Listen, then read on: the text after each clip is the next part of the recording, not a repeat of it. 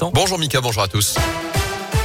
Et elle a une protocole renforcé. À l'école, il passe au niveau 3 à partir d'aujourd'hui. Concrètement, le port du masque est désormais imposé pour les élèves et le personnel à l'intérieur, mais aussi à l'extérieur, dans la cour de récré, par exemple. À partir de lundi prochain, également, le brassage des écoliers devra être limité, notamment durant la pause déjeuner. Et puis, dès aujourd'hui, les activités physiques à l'intérieur vont être restreintes. Avec ces mesures, le gouvernement espère maintenir le plus possible de classes ouvertes. D'ailleurs, depuis plusieurs jours, les classes de primaire ne ferment plus après un premier cas de Covid, mais après trois au cours de la même semaine. Et cette nouvelle formule a des limites. Catherine Limousin, la présidente de la FCPE dans la Loire. On accueille ce nouveau protocole de manière plutôt favorable il est important de maintenir euh, les écoles ouvertes. Néanmoins, la question des moyens va se poser puisque euh, il faudrait euh, insister sur un dépistage systématique des élèves en cas de Covid. Pour un cas de positif détecté dans une classe, les enfants de la classe seront testés et seuls reviendront en classe les enfants négatifs. Et le corps médical s'accorde à dire qu'il y a une période d'incubation, donc cela peut jouer effectivement sur l'instant du test. L'enfant qui peut être négatif à J plus 1 peut être positif à J plus 7. Donc on est encore sur des gestion, oui, ça va être très compliqué à mon avis. À noter également que dans la Loire, il y aura d'abord de la pédagogie. Avant les sanctions, la préfecture nous l'a confirmé, il y aura bien des verbalisations si la nouvelle obligation de porter le masque en extérieur n'est pas respectée. Obligation en vigueur désormais dans 28 communes du département, celle de plus de 5000 habitants de 8h à 23h.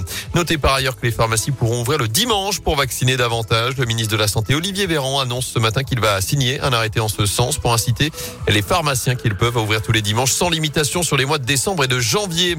Ce contexte également, cet espoir à synthé avec un purificateur d'air efficace à plus de 99,9%. Il est testé chez nous en ce moment au laboratoire des mines. Et d'après le progrès, il est capable avec des micro-réacteurs de détruire instantanément toute charge virale dans un espace. L'expérimentation est menée depuis plusieurs mois et une nouvelle phase va débuter avec des tests en situation réelle dans un appartement témoin et un poste médical notamment. La commercialisation est prévue au premier semestre 2022 et ça devrait coûter tout de même plusieurs milliers d'euros. En bref, la tension monte également à saint Une bagarre a éclaté dans la ligne mardi hier entre des soutiens et des opposants d'Éric Zemmour. Ça s'est passé dans le quartier de la Terrasse alors que des militants du candidat collaient des affiches dans le secteur. D'après plusieurs médias, une vingtaine de personnes seraient impliquées. Il n'y a pas eu de blessés. Aucune plainte n'a pour l'instant été déposée.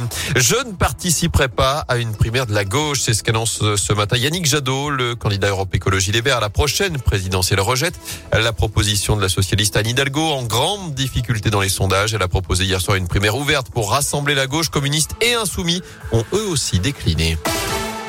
En foot, la SS en deuil. On a appris hier le décès de Jacques Zimaco, âgé de 69 ans. Il avait passé 4 ans à saint entre 1977 et 81, année où il a décroché le dernier titre de champion de France de l'histoire des Verts. Il avait inscrit 39 buts en 152 matchs sous les couleurs stéphanoises. Les Verts qui se cherchent toujours un entraîneur, ce ne sera pas David Guillon. D'après le progrès, les discussions avec les dirigeants stéphanois n'ont pas abouti cette semaine. Les recherches se poursuivent. Donc, en attendant, c'est Julien Sablé qui se présentera à la presse euh, ce midi à l'Etra. C'est lui qui devrait également se retrouver samedi sur le banc stéphanois pour le déplacement à Reims en Ligue 1. Et puis un point de moins pour Lyon et un Olympico à rejouer à huis clos. Décision hier de la commission de discipline après les incidents face à Marseille. Les deux clubs dénoncent d'ailleurs ce choix l'un estimant la faute trop lourde et inéquitable, l'autre la jugeant trop clément. Merci beaucoup Gaëtan Barallon. Je reviens rapidement sur euh,